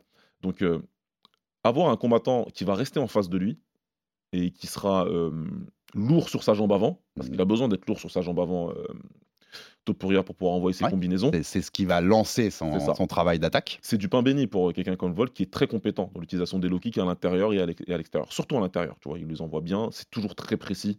Mm. Euh, à l'heure où il y a beaucoup de calf kicks, il n'a pas besoin à Volk. Lui va te viser les cuisses à l'intérieur, à l'extérieur, Mm. et il va te faire mal comme Travail ça. de sap, destruction. Donc euh, ouais, moi je pense qu'il va revenir euh, à, ce- à ce style qu'il a beaucoup réussi par le passé contre des boxeurs, contre des mecs qui sont très bons en boxe. Il a toujours utilisé ses low kicks et ça a toujours marché, et c'est ce qu'il va faire. Et c'est intéressant parce que tu rentres sur un point où moi j'ai l'impression quand même, quand j'analysais les deux styles globalement, que chez Volk, on a une meilleure capacité d'adaptation Ah, à ce ouais, que va proposer. Topuria a son style qui est très Ouais. efficace, Mhm. Ouais, tout ce qu'on a dit depuis le début, et qui fait du dégât, et ça se voit, 14-0 et est toujours invaincu à l'UFC, mais que l'autre, il a des armes pour contrer ce que t'es en fait. Bien sûr, bien sûr, il est Et capable qui- de... il fighterait différemment contre Ouais. un autre, il sait s'adapter. Il s'adapte mieux, il prend les infos, encore mieux quand il a déjà combattu, hein, bien sûr. Mais euh, c'est quelqu'un qui s'adapte dans le combat. Il est suffisamment intelligent pour s'adapter dans le round. Et ça, c'est vraiment la marque des grands, grands champions, de ceux qui sont vraiment euh, l'élite de l'élite. Et c'est ce qu'il fait. Quand tu prends le troisième combat contre Holloway, il le domine en boxant. C'est pas là qu'on l'attend. Non, Mais il décide de le boxer, il le domine en le boxant. Le premier round, mais c'est une masterclass de chez masterclass. Où lui-même, il se hype tellement, il est en train d'envoyer des combinaisons où ça va vite, ou le contre, tu l'entends crier. Ah, bah alors, tu vois, qu'est-ce qui se passe T'as l'impression, t'as- t'as l'impression, moi j'étais dans la salle ce- Ouais, ouais, avec Gatsolo, et bien. t'as Ouais. l'impression qu'il il a tout le contrôle même, de- il- sait exactement où seront les ouvertures, il a compris les, les- les- les failles défensives de Max, il sait comment les exploiter, enfin tu vois, ça va vite, Genre, ça touche et, deux combats à, voilà, à mettre le mode d'emploi et puis Ouais, c'est bon, c'est parti quoi, tu vois. Donc c'est quelque chose qui sait très bien faire, exploiter la moindre faille. Et, euh, et voilà, le challenge, euh, Topuria, c'est un, c'est- un, gros, euh, c'est un gros adversaire, c'est un gros niveau pour Volk, mais il faut pas se tromper. Le... C'est un challenge comme Topuria n'en a jamais connu. Non, jamais, clairement. Clairement, alors que pour le coup, tu vois, Max, Max c'est un, sacré challenge qu'a déjà relevé euh, Volkanovski, tu vois, qui a aussi affronté Aldo, enfin, tu vois, il en a eu des challenges euh, à la hauteur. Là, pour Ilia, Mm. c'est un step au-dessus par rapport à tout ce que tu as affronté jusque-là. Un gros step. C'est un step au-dessus. Volka- Faut, faut pas oublier qui, qui est la personne en face. Volkanovski, c'est un mec qui a, qui, a, qui, a, qui a mis Mendes, Chad Mendes à la retraite. Chad Mendes, c'est un combattant d'élite de la catégorie. On Qui- l'oublie ou. Qui est un style qui peut ressembler un peu C'est pour ça que je le à, mentionne. à Topuria. C'était en 2018. C'est ce qui sera. Tu vois, tu vois ce que je veux dire euh, petit de taille, excellent Mmh, lutteur, exactement. et qui a une très bonne boxe. Parce que entre temps, il a eu plus des grands, tu vois, euh, Volka face à lui. Là, il retrouve ce style un peu Mendes là. Il- il- Volk, il a combattu tous les styles et il éteint tous les styles. Mm. Et maintenant, il y a l'âge qui avance, certes, et il a pris un gros KO, donc euh, c'est jamais bon pour toi. Ça t'enlève toujours un petit peu de, un petit peu Et de, tu- de- de ta carrière. un Et tu te souviens de ce combat contre Mendes? Ouais. Il lui met une sacrée pression. je, je me rappelle très bien de ce qui se passe, c'est pour ça. il- il le travaille en pression. Ouais. Il se fait pas, tu vois. Et, euh, non, non. Euh, là où tu C'est penses moi que... qui t'impose une nouvelle fois le, le Voilà, combat, quoi. ça. Et là où tu penses que ben, il, va, il va se déplacer et tout, non, il décide de rester là et d'envoyer euh, à l'intérieur. Et tu vois, c'est lui qui fait le boulot et c'est lui qui, et c'est lui qui, c'est lui qui touche et c'est lui qui Et- termine. Et dans- là, on fait de la fiction, Baba, mais il se passe. Si il reproduit ça, là, il reproduit une, une- une Mendes, tu vois, il dit bon, bah, Topuria, peu, peu importe Topuria que c'est, moi, c'est moi qui mets la pression, c'est moi Ouais. qui te mets sur la jambe arrière. Topuria, il acceptera pas ça. Ça part à la guerre direct. Ça paraît peu probable, en tout cas, on l'a jamais vu faire. Ouais. On l'a jamais vu faire, donc ce sera une guerre. Et lui aime aussi imposer son style. On le disait, tu vois, Emmett, il tient aussi parce qu'il impose son Ouais, rythme. ouais. Ce sera une guerre. Enfin, il- sera, euh, si, si ça reste en C'est au si premier qui tombe, quoi. Voilà. C'est au premier qui tombe. Euh, je, vois, je vois mal Topuria mettre la marche arrière et décider de, de marquer ses points et de tourner. ouais. Ouais, donc ça, ça, ça peut, euh, ça peut donner un truc hyper spectaculaire assez vite en fait. Ouais. Alors Volka, on a, on a beaucoup fait sur les qualités de Topuria, mais parce qu'on le connaît moins aussi que Volkanovski, le grand public en tout cas, et nos auditeurs, Baba. Ouais. Mais euh, Volk, on répète, toute cette gestion de distance, le rythme du combat, le fight IQ, qui est- qui est- il maîtrise toutes les facettes du MMA. Ouais. Ce, qui ce qui est cool dans ce combat-là, c'est que c'est deux combattants de MMA. Ouais. Complet. Ils ont des armes sûr. partout, tu vois. C'est- pas tout le temps le cas, hein, tu vois, Ouais. on le sait. hein. Il y, a, il y a souvent des trucs qui sont des oppositions de style parce qu'en fait, il y en a un qui maîtrise pas du tout une des facettes du MMA et l'autre aussi, Mhm. et que c'est juste, c'est pas les mêmes. Mais là, on a vraiment deux profils euh, complets sur le truc. C'est ça qui est intéressant. Ouais. C'est deux, deux- profils qui maîtrisent tous les aspects, qui peuvent choisir où ils veulent que le combat se déroule. Et euh, c'est pour ça que c'est super intéressant. Donc même si c'est des échanges au sol, ce sera des échanges fun, intéressants et, euh, et intenses. Et, euh, et puis en plus, il y a une particularité avec Volkanovski, c'est que c'est le striker excellent, lutteur très compétent, qui n'a pas du tout peur d'aller dans la garde des grappleurs. Il a jamais peur d'aller dans... Et ça lui coûte. Hein. Contre Ouais. Ortega, il passe deux fois euh, à un cheveu de se faire soulever. La guillotine et le triangle. Ce Exactement. qui montre aussi, euh, point qu'on n'a pas dit, à quel point il est durable, ce mec-là. C'est ça. Il résiste à tout. Même si tu l'as dedans, même si tu as, lock la soumission, c'est pas fini. Mm. C'est pas fini parce que la, la- la guillotine, c'était quelque chose. Et même Islam a été dans son dos. hein. Et Islam, il était Il a pas réussi dos. à le. C'est Islam. Voilà. hein. Et c'est quelqu'un qui a vraiment pas peur d'aller au sol et d'aller contre Ortega, qui est vraiment le le le le, le, le- le- le grappleur or- par excellence. hein, que lui, euh, il a ce que ce que je kiffais, c'est Ortega, c'est que il hésite jamais. S'il y a une opportunité, il va il Ah, va il, tenter a, la il a resté un triangle d'Ortega. Voilà. Ortega, son surnom, c'est T-City pour Exactement. Triangle City. Enfin, tu vois, donc. euh. Et qu'est-ce qu'il fait derrière? Il enchaîne du ground and pound comme pas possible. Tu dis le mec, il est fou en fait. ah, il te le punit. euh. Si, si t'es son coach, t'es es, en train de te désagréger dans le coin. Tu te dis mais pourquoi tu arrête Stop. Mais non, le mec il y retourne, il y retourne, il y retourne parce qu'il a absolument pas peur et qu'il veut s'imposer. Il veut imposer sa volonté. Et tu vois que les mecs ils finissent par casser. Ils finissent par casser. Ils Mhm. se disent mais attends c'est pas possible, il est fou quoi ce mec-là. Makrachev quand il commence le cinquième round du, du- du premier combat, il s'est dit j'ai eu ce mec-là, j'étais dans son dos pendant un round entier Il est toujours là. Il était là en train de me mettre des coups derrière. À me parler. à me Parler, à mettre écran. des coups Ouais. et tout. Euh, il va se passer quoi dans le cinquième? Je- Et tu le sens, fais, il, il le gagne. On a, on a assez débattu de ce Mm. combat-là, Ouais. ici comme dans d'autres émissions, mais Marachev, même son regard à la fin du Ouais. combat, mais, qu'est-ce que, mais c'était quoi le mec en face en il n'est pas tranquille. Et Ouais. Makhachev, c'est un combattant exceptionnel parce qu'il fait le deuxième combat qu'il fait. Mm. Euh, donc il faut bien se rendre compte que Volkanovski, euh, il y a pas, il n'est pas critiquable sur la deuxième défaite. Il est juste qu'on tombé sur un mec qui a encore step up son niveau. Mm. Et parce qu'en face, il avait un combattant qui fait peur et il a déc- ils ont vraiment travaillé pour, tu vois. Donc, euh, C'est- l'élite contre l'élite. Enfin, voilà, ce c'est genre ça. de combat. À, ce- à ce- à ce jeu-là, il y a des mecs qui arrivent encore à monter. Et Ma- Makhachev, il a réussi à monter. Donc, euh, non, non, pour, pour Topuria en face, ça va être, c'est difficile. ça, Et c'est intéressant comme on, entame, comme on a entamé aussi une partie sur le, le grappling, la, la capacité qu'a un Volkanovski à résister aussi à ces phases-là. Ouais. Euh, je pense que si on fait un combat de pur grappling, allez, on, tu vois, on, Ouais. part, on part en ADCC normal, je pense que Topuria explose Volkanovski. Bah, je pense aussi, oui. Maintenant, c'est du MMA. Ouais. Et il nous a prouvé aussi sa résistance. T'es Topuria, tu vas chercher à ça? Tu vas chercher à aller prendre le dos ou c'est une fausse bonne idée? Moi, je trouve que c'est une fausse bonne idée dans le sens, ça peut lui coûter beaucoup d'énergie pour pas grand-chose, vu la capacité de résistance et de défense Ouais. de Volkanovski et le travail qui a encore été fait depuis Marachev avec Craig Jones, on l'a Ouais, vu ces derniers jours. Il a beaucoup bossé en grappe, il a beaucoup bossé, etc. sur ces, sur ces trucs-là. J'irai pas comme toi jusqu'à dire que c'est une fausse bonne idée, je dirais que euh, il faut bien mesurer euh, les conséquences de si ça marche pas. Voilà. Le faire au moment opportun. Voilà, ça peut être une bonne idée. Hein. Mm, S'il y va derrière et que lui, il arrive finalement à le soumettre, on dira ouais, c'est un truc de fou. Et ça, donc dans le sens, je pense qu'on se rejoint en fait dans le sens, ne pas le faire pour le faire. Ouais, voilà. Le faire quand à un moment il- qui peut valoir le coup. Il faut vraiment le faire en ayant bien réfléchi. Si tu l'as touché, si tu as, enfin, voilà, si as fait quelque chose qui fait que tu peux avoir un vrai avantage euh, en bas. Donc euh, il, il faut, il, faut, il faut bien réfléchir. Je, je, je, je serais eux, en tout cas, je baserais pas mon game plan sur ça. Hmm. Ça, Non, non, clair. moi non plus. Mais je pense pas qu'il l'ait fait. Qu'est-ce que- pour rester maintenant dans une, une conclusion un peu plus globale, mais sur tout ça, qu'est-ce que qu'est-ce que t'attends? Comment t'imagines ce combat-là? Est-ce que un des deux va être sur le reculoir, tu penses? Et si un des deux est sur le reculoir, qui gérerait le mieux d'être sur le reculoir Sans hésiter, Volkanovski. Volkanovski, ouais. ça- Ma question était une porte ouverte enfoncée, clairement. Sans Baba, hésiter. mais oui, tu le vois, tu, tu vois un scénario comme ça où forcément on va à la bagarre parce que aucun va lâcher? On plante nos drapeaux et on. Je, on je, pense pas que ce sera une, une- une guerre ouverte euh, qui se passera que au milieu de la cage et on échange, on échange, on échange.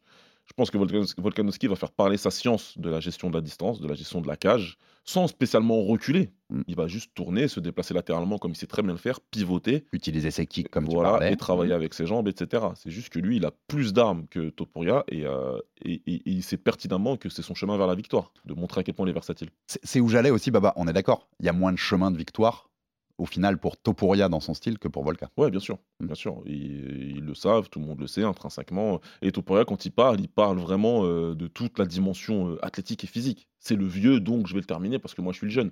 Il dit pas, je vais le dominer parce que je suis bien meilleur que lui dans tous les Ouais, compartiments du MMA. ouais. Donc euh, in- inconsciemment, et, et ça, ça- ça dit aussi de l'étude qu'il a fait de- du champion et du respect qu'il a pour le champion.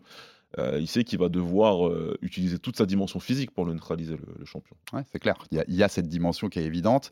Et euh, il, lui, va chercher aussi à lui imposer son style, Volkanovski, à lui mettre cette pression-là. Ouais.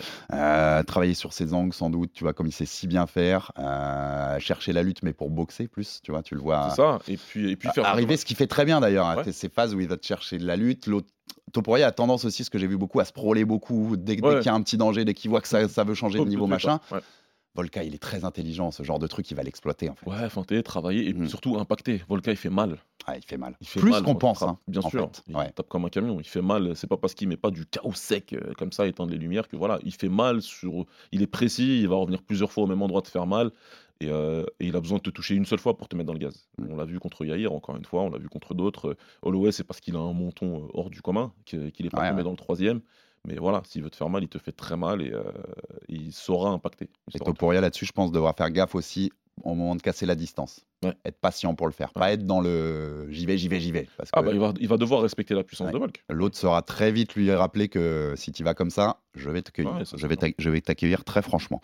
On a fait le tour, je pense, sur le plan technique, si- sauf si tu avais d'autres choses à rajouter, Non. mon baba. Le Non. micro est ouvert, non C'est bon? Non, c'est tout est. Tout est... Alors on va se faire nos petits débats d'anciens combattants maintenant, puisque c'est important. Je le disais dans l'intro. Ouais. Samedi prochain, au moment de l'UFC 298, Monsieur Alexander Volkanovski en sera à 1527 Ouais. jours de règne avec le- la ceinture des moins de 66 kilos. C'est très très fort quand même. Euh, pour vous faire un petit rappel juste historique, le, le- sur un seul règne, hein, on parle pas les règnes combinés avec plusieurs, euh, plusieurs titres de champion, Mhm. sur un seul règne, le, le podium à l'UFC, c'est Anderson Silva chez les middleweight, 2457 jours. Ouais. La vache. Il y a des êtres humains qui ont moins de jours. hein. Ouais, Ah, beaucoup, beaucoup d'ailleurs. Euh, Demetrius Johnson chez les Fly Ouais. avec 2142 et Monsieur Georges Saint-Pierre chez les Welter avec 2064. Ouais. Là où je te disais, on va faire notre petit débat d'anciens combattants, c'est qu'il y a beaucoup de choses, je vois beaucoup de choses passer en ce moment sur, euh, notamment s'il passe l'obstacle Topuria, on rentre, ça y est, c'est le GOAT, c'est le meilleur featherweight de l'histoire, le meilleur moins de 66 kilos. Donc contexte, Baba. Parce que tu sais qu'on aime tellement José Aldo, et, Mmh. et toi et moi. Et dans cette émission, globalement, depuis ses débuts, Ouais. José Aldo, son règne, c'était 1848 jours. On a déjà 300 jours de plus. Ouais. Il avait fait 7 défenses de titre victorieuses. Volkanovski fera sa sixième s'il s'impose face à Topuria euh, à l'UFC 298. J'ai même noté une stat un peu marrante, mais ça c'est très subjectif, mais dans le classement pound for pound de l'UFC, pour le coup, Aldo l'a été numéro 1 pendant 229 jours. Ouais. Volkanovski 234. Ok. La seule où Volkanovski a 5 jours Mhm. d'avance sur lui, mais bon, ça c'est les classements UFC. Ouais, ouais. Il suffit que soit tombé au mauvais moment Voilà, et t'as gagné une ça, semaine de plus, ça- tu vois, ça, se joue comme ça. ça veut rien dire. Je te mets pas Conor McGregor dans l'équation. Il a jamais défendu ses ceintures. Non, Pour moi, un champion doit défendre ses ceintures. C'est pas le goût des featherweight loin de là. D'ailleurs, il y a que peux 4 champions en, fe- en featherweight et je pense que Conor, je te le mets en dernier. Bah, il n'y a pas de défense de titre. Puisque l'autre, c'est Max Holloway. Il n'y a pas de défense de titre. Voilà. Max Holloway peut rentrer dans le truc. Enfin, euh, pour tout ce qu'il a fait à l'UFC. Bien sûr. C'est qui? C'est qui le plus grand featherweight de l'histoire, Baba? C'est compliqué. Tu veux que je te réponde avant? Comme ça, après, tu fais ta réponse? Ouais, vas-y, vas-y. Tu... José Aldo. José Aldo pour tout ce qu'il a fait, pour son run, pour tout ce qu'il a représenté, pour son style.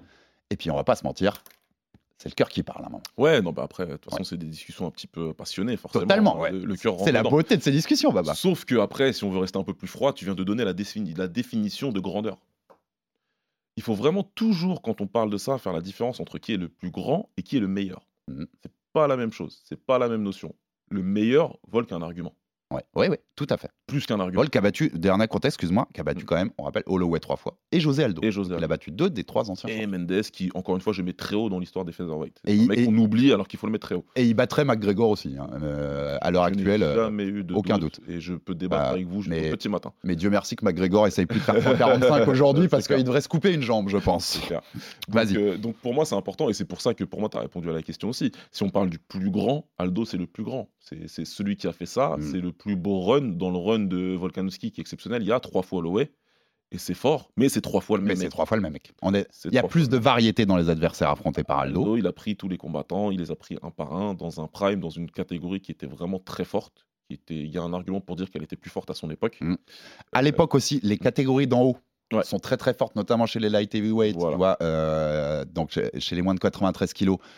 Et il est pourtant mis numéro 1 pound for pound. hein. faut- tu vois ce que je veux dire C'est pour recontextualiser. Voilà. Même avec les, les, les cadors qu'il y avait dans les poids supérieurs, bah, c'est le petit featherweight qu'on mettait numéro 1 parce qu'il n'y avait pas de débat en fait. Absolument. Et puis surtout, il faut voir comment ses victoires euh, avaient vieilli à l'époque euh, à Aldo. Les mecs qu'il a combattu quand? Il a battu Uriah Fa- Faber quand c'était le- un des meilleurs combattants du Ouais, monde. Bien sûr. Pas juste de sa caté. Faber, c'était, il était top 5 du monde. C'est un très très très bon combattant. Euh, J'ai cité Chad Mendes, Frankie Edgar, combattant exceptionnel, qu'on se rend pas compte, qui était champion d'une catégorie, il aurait jamais dû être. Non mais Frankie Edgar, et ouais. il descend derrière dans une caté où il appartient beaucoup plus, et pourtant Aldo le bat deux fois. Mhm. Euh, donc voilà. Ah, parce est- euh, il est champion lightweight, hein, on Ouais, rappelle. exact, euh, ouais. Et il descend Frankie derrière. Edgar, Donc, euh, et, ça, et, Aldo, ça se fait après, son, après, après qu'il perde par KO contre, contre Connor. Donc, que ce soit dans son run de défense de titre et puis derrière, ce qu'il a fait. Et, euh, et en plus, il est parti derrière après battre des mecs euh, enfin, qui, à un âge où il est même pas censé les battre. Donc, euh, pour moi, c'est toujours le plus grand. Ouais, pour moi c'est toujours. Maintenant, ceci dit, ceci dit, ça peut changer. Ça peut changer Mm. parce que Volkanovski, là, il est en train de faire quelque chose que moi, je valorise beaucoup, beaucoup, beaucoup. C'est de prendre les challengers plus jeunes. La nouvelle génération. La Moi, nouvelle c'est- génération. C'est le dernier point. C'est marrant, Baba, c'est le dernier point que j'allais te dire. Voilà. Jones et JSP, pourquoi moi j'ai un énorme respect sur leur run? Ils ont balayé plusieurs générations. Tu bats les mecs qui arrivent. Ouais. Même si Jones. Oui, pourquoi Ce sera pour une autre émission. Ce sera pour une autre émission. Mais tu vois, mais tu vois ce que je... surtout JSP en fait d'ailleurs. voilà, donc tu vois, Boum, boum, boum, génération. c'est- de, là où c'est super important. C'est de dire tu prends les mecs d'après et tu les bats. C'est le tru- seul truc qui manque pour Khabib toujours. Mm. Si Khabib il avait pris deux mecs de la génération qui arrive derrière, il y a, la discussion elle est fermée. Oui, oui, vu son bilan. Et... On ouais. discute plus. Mm. Euh, là, tu vois, c'est ce qui manque. Donc euh, là, c'est pareil. Si Volkanovski il arrive à battre un mec comme Topuria, qui est vraiment très fort encore une fois, et qui vient de la génération d'après, qui a même pas 30 ans, ah ouais. Ouais. Là, on va commencer à se dire. S'il le bat, je crois que dans le top 5, top 6 actuel des moins de Mm. 66, il te- doit te rester Evloef qui doit être monté top 5 là récemment. Ouais. Euh, mais enfin, il a balayé tout le monde. Et oui, ce serait il plusieurs générations. Il aura fait le ménage, il a battu le leader de la génération. De. Aldo à Topuria. Voilà, donc, euh, donc là, ouais, là, là, faut rediscuter, il faut se rasseoir et il faut réfléchir euh, bien fort Ouais, à, je suis à- à ce que tu fais. ouais. Donc en fait, c'est c'est pour ça que c'est intéressant parce que c'est pour ça que je, te- je voulais faire ce débat-là. Ce combat, il change cette discussion. Ouais, ouais, ouais, c'est- c'est un vrai combat pour son, pour son, son, héritage à, à. Ouais, bien, bien entendu. En tout cas, même avant ce combat-là, moi je pense, on va pas te faire un classement euh, là ici te- comme ça euh, de tête, Baba, mais ce qu'il a fait déjà à l'UFC Volkanovski, on peut le mettre dans le top 10, top 15 des plus belles carrières de l'histoire à l'UFC. hein. Ah, euh, ou, Ouais, ouais. ouais, ou même plus haut si on veut. Oui, oui. enfin, je, je restais large quoi, non, parce que raison, comme j'ai pas tous les noms en tête, je préférais rester large au T'as cas où on en oublie. T'as raison, faut élargir. euh, mais oui, je peux oui. même enlever top 15 en fait. On est top Ah, 10 euh, largement. Quoi. Très, très ouais. Très largement. Bien sûr. Donc euh, voilà, ce sera en tout cas pour le- la petite partie historique qu'il y aura aussi derrière ce combat et, et l'idée de, de battre plusieurs générations qui est très importante Ouais. dans, dans- dans ces sports-là aussi. On finit par ce que tu détestes, le pronostic. Ouais. Avant de dire un petit mot sur les combats du reste de la carte, mais notre pronostic, faut quand même qu'on y aille. Ouais, c'est dur. Alexandre Volkanovski, Ilia Topuria, main event UFC 298, samedi soir, Anaheim, Californie, et en direct sur AMC Sport, bien sûr, comme chaque Ouais. événement UFC. Qui gagne et comment, Baba? Ouais, là, c'est euh, c'est- c'est- c'est très, c'est très compliqué à, à pronostiquer. Ouais, Très, très. C'est très compliqué. Euh, Ça, peut donner un, rou- tu sais que ça peut donner un combat très serré d'ailleurs. Non, mais c'est pour ça. C'est pour ça. Moi, je Parce pense que que, ce sera serré. Si Topuria met des grosses frappes Hmm. qui marquent plus les juges, mais que Volkanovski a plus de volume ou réussit à plus toucher plus précisément, tu peux avoir plusieurs swing rounds dans ce C'est pour ça, ça peut être euh, très dramatique et il y a un KO premier, on n'en parle plus. Mais moi, je vois beaucoup plus euh, un combat très serré qui va jusqu'à la décision. Et, euh, et avec Volkanovski qui, aurait fait, euh, qui en aurait fait un peu plus, qui en aurait fait un peu plus pour, euh, pour pouvoir gagner le combat. Ouais, ouais, j'ai- la même analyse et je dois avouer que moi, j'ai mis- je- quand je me suis noté ça, j'ai mis aussi, il y a une partie du cœur qui parle. J'ai- J'aime Ouais. beaucoup Volkanovski et j'aimerais bien. Topuria, le personnage me plaît pas plus que ça. J'adore le combattant, mais le personnage pas plus que ça. Ouais. Tu sais, j'aimais pas plus que ça Connor non plus. Ouais. Euh, sur le personnage en tout cas. Et euh, ouais, le cœur parle aussi avec ça. Mais, mais, mais je dirais décision Volka, mais je suis pas du tout étonné si Topuria le. Ouais, voilà, c'est pour ça. hein, c'est pour ça. hein. Encore une fois, un, pro- un- un pronostic, c'est comme un classement. Mm. C'est très très dur de donner un pronostic en étant totalement froid et en, Ouais, en occultant la partie où tu voudrais, euh, où tu veux dire qui veut gagner. Donc c'est pas facile. Ou alors, il faut que tu sois pas du tout investi dans, dans, dans- dans le combat ou dans les deux combattants. Et là, c'est beaucoup plus simple. Euh, là, il y a un petit historique avec Volkanovski, donc c'est différent. Maintenant, là, en étant le plus froid possible, je me dis que il reste encore deux, trois euh, grosses performances à Volk et ça en fait partie. Ouais, ouais, bien sûr, bien sûr, bien sûr. En tout cas, on est à hâte parce que c'est un gros combat et je pense que vous l'avez entendu même dans nos débats. C'est un combat qui est, qui est passionnant, je Ouais, pense, à suivre sûr, et qui va nous faire une très belle nuit samedi soir. C'est dommage, on aurait eu un super hors-d'œuvre si on avait eu Tyson Fury contre Alexander Ouais, C'était prévu samedi, hein, c'était prévu à la même date. C'était le même jour. C'est reporté en mai, on aura l'occasion d'en reparler, Baba, Ouais. mais euh, tout- ça aurait fait une sacrée soirée de sport de combat. Ah bah ça aurait été une des plus grosses soirées. Ouais, qu'on T'imagines l'enchaînement là Donc, dernier point, on va parler du reste parce que, comme je le disais dans l'intro, c'est euh, au-delà du main event, c'est une super carte, comme Ouais, le sera l'UFC 299, euh, comme le sera aussi l'UFC 300. Finalement, il y a beaucoup de beaux combats, mais un peu Ouais. déçu parce que par rapport aux attentes, ça plutôt. Mais déjà, le 288, il est beau. Je rappelle les quatre autres combats de la carte principale et puis on. Je me suis dit, qu'est-ce qui nous excite le plus sur la carte? Je te laisserai me dire. Moi, j'en dirai un aussi. Et puis, on, Ouais. on fera peut-être un petit mot sur un autre si on, si on a un peu de temps. Le co-main, Robert Whittaker, Polo Costa en middleweight. Ouais. Donc, euh, le haut du classement des middleweight. euh, avec le retour de, de Whittaker qu'on aime toujours après sa défaite contre Duplessis, c'était en juillet dernier. Et puis, Polo Costa qui, a priori, est toujours sur la carte au moment où on enregistre. Ce qui est un miracle. Pour voilà, pour l'instant. Vous rigolerez peut-être en écoutant ce podcast dans Ouais. deux jours. Euh, ensuite, on a Geoff Neal, Yann Gary. Ouais. Du côté des welter, donc là avec euh, Yann Gary aussi qui intrigue beaucoup de gens et on va voir jusqu'où il peut monter. Merab Dvalishvili contre le retour, enfin le retour, le deuxième retour, Ouais, il est déjà retour, revenu. voilà. Henri Cerudo, l'ancien Ouais. double champion, fly et bantamweight, ce sera en bantamweight. Merab, il reste sur 9 victoires de suite. hein. Il a dû. euh, les deux derniers, c'est Petr Yan et Aldo, si je dis pas de bêtises. Ouais. Ouais, donc euh, voilà, il est sur une superbe série. C'est presque un an qu'il n'a pas combattu. Et on ouvrira la carte avec Anthony Hernandez, Fluffy contre Roman Kopilov. On est en middleweight. C'est marrant, eux, ils ont quasiment le même bilan. Ouais. Moi, j'ai vu 11-2 ça tout à l'heure. 11-2 et un en contest pour Hernandez, 12-2 pour Ouais. euh, Kopilov. 4 victoires tous les deux sur leurs 4 derniers combats. Il y en a un qui a 4 finishes, il y en a un qui en a que 3. Mais c'est. Je pense que tu pouvais, Ouais, ouais, tu c'est pouvais vrai. difficilement faire, tu vois, Ouais, euh, of the Tape euh, plus, euh, plus égalitaire. Qu'est-ce qui t'excite sur les, sur les 4 là le plus? Non, Ou, moi, ou celui- pas ce qui t'excite, ce dont tu as envie de parler. Non, celui, celui qui m'intéresse, c'est le Comain. Ouais. C'est le Comain, ouais. Paulo Costa contre, contre Rob Whittaker, parce que Whittaker revient d'une défaite. Euh, Costa vient d'une victoire contre le, le- le cadavre de Rockhold. Oh, oui. Celle-là, il n'y a pas dur à voir. hein. grand chose à dire. Ceci dit, ça reste deux combattants du top de cette catégorie-là, qui ont fait, les, qui ont fait euh, les beaux jours et qui ont fait le, le, le talk de cette KT euh, pendant, les, pendant, les dernières, années- pendant les dernières années. Mm. C'était les deux gros challengers d'Easy, les deux gros qui ont, qui ont, qui ont fait parler. Donc, euh, donc c'est toujours intéressant, c'est toujours Ouais. intéressant de voir ce combat-là. Et puis, ça m'intéresse de voir celui qui va gagner s'il arrive à se placer pour un combat pour le titre avant le retour d'Easy. Easy revient dans cette KT, bien évidemment. Donc ce serait, pour moi, ce serait intéressant. Surtout dans une KT en, vachement en mouvement en ce Voilà, moment. là, hein, est qui en mouvement, ça quatre bouge. fois de champion sur les quatre derniers combats pour le titre. ça bouge Il y a des ouais. mecs qui arrivent d'en bas. On a enfin, nous, Ouais. co- côté tricolore à citer aussi. Ouais. Les petites pépites les, euh, voilà, qui, arrivent derrière. montent. Donc voilà, est-ce qu'ils arrivent Même Le si mec on, qui en, se. on en a cassé une euh, ce week-end dernier avec Pfeiffer. Enfin, en tout cas, la hype a été éteinte. Elle a été un petit peu mais, Mais- non, mais c'est pour ça, c'est intéressant. C'est intéressant de voir si, euh, si le combat sera bon et puis euh, celui qui gagne, est-ce qu'il a un dernier combat pour le titre? Euh, s'il arrive à récupérer la ceinture. Parce que pour les deux qui ont visiblement été vraiment dépassés par Easy, est-ce qu'ils arriveront derrière à récupérer une ceinture euh, avec ce concours de circonstances-là, tu vois? Ouais, Parce ouais, que ouais. je vois toujours les deux meilleurs que le champion actuel. Je suis d'accord. Euh, oui, oui, oui, clairement. Notamment, oui. euh, même, même avec sa victoire de Duplessis de Whittaker, refaites-moi le combat. Refaites-moi le combat, je veux juste vérifier. Je veux juste Il- vérifier. L'a battu. Il l'a battu, il l'a battu, il éteint, dit, il l'a éteint, il n'y a pas de souci. Il n'y a rien à dire. Mais refaites-moi ça pour vérifier. J'aimerais bien. voilà. S'il peut se, se- donner une petite dernière revanche, un petit dernier run, Whittaker, ça peut être sympa. Moi, je voulais te parler du. Pour moi, c'est le- petit bonbon caché, mais il n'est pas caché puisqu'il est sur la main card. Ouais, mais c'est- le, le- le- À mon avis, le moins attirant grand public, mais celui qui peut être le plus fun, Ouais. c'est Hernandez, c'est Fluffy contre Kopilov. Ouais. Parce que c'est- c'est deux furieux, quoi. Euh, Ouais. Fluffy, le sol, c'est un. C'est un bijou, un amour. Seul mec capable de prendre un anaconda choke puis de mettre un anaconda Ouais. choke en deux combats de suite. c'est un délire. C'est Ouais, hyper rare, mais l'autre, il, il arrive à te le faire sympa. contre lui puis pour lui. Il est fort. Euh, ouais, tu vois, c'est exactement le genre de combat qui est pas très très euh, mainstream, très grand public, très attirant. Non. Mais qui, si t'aimes le combat, tu vas t'éclater. Tu vas t'éclater pendant 15, je dis 15 minutes, enfin en tout cas le temps que durera le combat.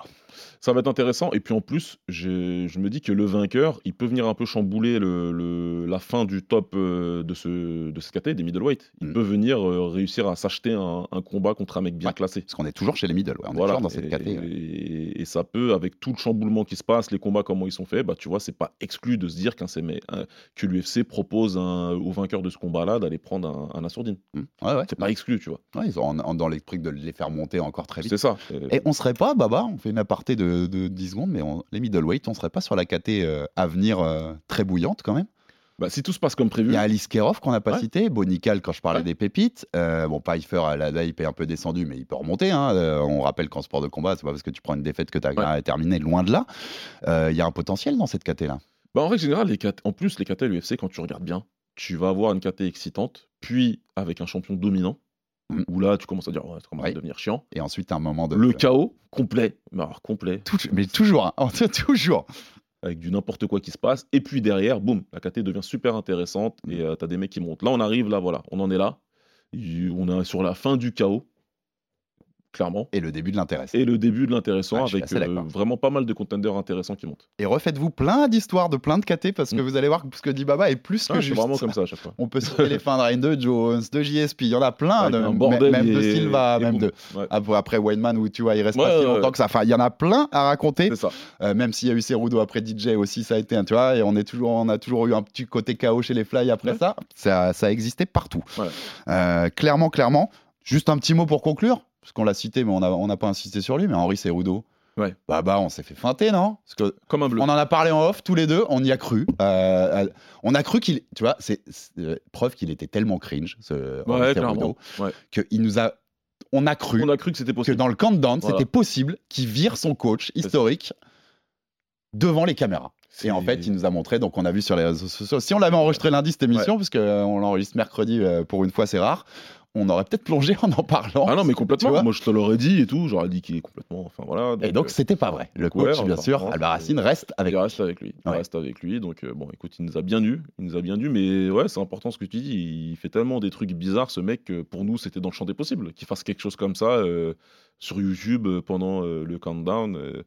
Alors qu'en vrai, c'était tellement une dinguerie. Oh, bah, même écoute, euh, bravo. ton il coach historique, réussi, Je voilà. crois qu'il était avec lui même au moment de la lutte. hein, et Bon, je crois, je crois qu'ils se connaissent depuis ce moment-là. Ils se connaissent, ouais, en tout cas, Ouais. ouais, tu vois, il est, c'est, Euh, bah, tu vois, après, c'est devenu, virer un mec que tu connais depuis aussi longtemps, euh, euh, comme ça devant des caméras. En, fait, avec le recul, tu te dis, ouais, c'était même pour lui, c'était trop. Ouais, ouais, voilà, c'est ça. Bon, après, à la fin, tu dis, ouais, bon, il a, il, il a trouvé un autre moyen de faire parler de lui. Bon, bah, c'est parce que, en fait, te. Ça, c'est un point intéressant parce que c'est un des quatre seuls double champs de l'histoire de l'UFC, donc il a eu les deux ceintures en même temps. En même temps. Henri Cerudo. T'as vu là? Il n'y a pas de hype sur son. Le seul truc qui a fait parler cette semaine, c'était cette histoire de coach. Ouais, c'est ça. Bah, tu Il n'y sais, a, il y a pas une énorme hype sur ce mec-là. Alors n'importe quel double champ qui a jamais eu. autour. Non, c'est c'est un continuité de ce truc-là. Pour un mec qui a été champion olympique, puis double Oui, champion en MMA, plus, je- c'est pour ça que je disais la lutte champion olympique, t'as raison, en ça, 2008. reste, ça reste un champion quelconque. C'est ouf. Et un mec qui a battu le mec. Oui, qui a battu DJ, Demetrius Johnson. Mais ça reste un champion quelconque qui a toujours besoin de faire un extra pour parler de lui, de sortir un serpent en plastique, euh, des trucs, des. Parce, Parce que que, euh, sur et le plan- bon- et le pire, c'est que c'est un très bon combattant. Eh oui, bien c'est ça le pire. Et sur le plan sportif, t'as raison, c'est dingue parce que champion olympique, double champion à l'UFC en même temps, dont en ayant battu le mec qui a le plus de records de, de défense consécutives. Donc dites, Et on a tu plus te- parlé d'Olion parce qu'il venait, euh, il était champion. la conversation, ça devrait pas être euh, ce qu'il nous a feinté avec son coach, ça devrait être où est-ce qu'on le place dans le classement des, des plus grands de l'histoire en fait. Mais gars-là. à chaque fois que tu vas avoir cette discussion avec quelqu'un, il va plisser les yeux et va te dire Ouais, mais c'est Rudo. euh, Mm. Il n'arrive pas à avoir ses fleurs, ce mec. Non. Pourtant, c'est un combattant que je respecte parce qu'il est très fort et j'aime bien son mindset. J'aime bien comment il prépare ses combats, comment il les approche. C'est.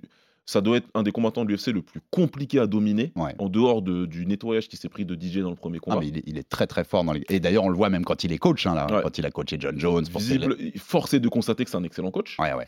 puisque les meilleurs vont chez lui et on ressort en se disant j'ai appris des choses et quand il est dans mon coin, c'est différent.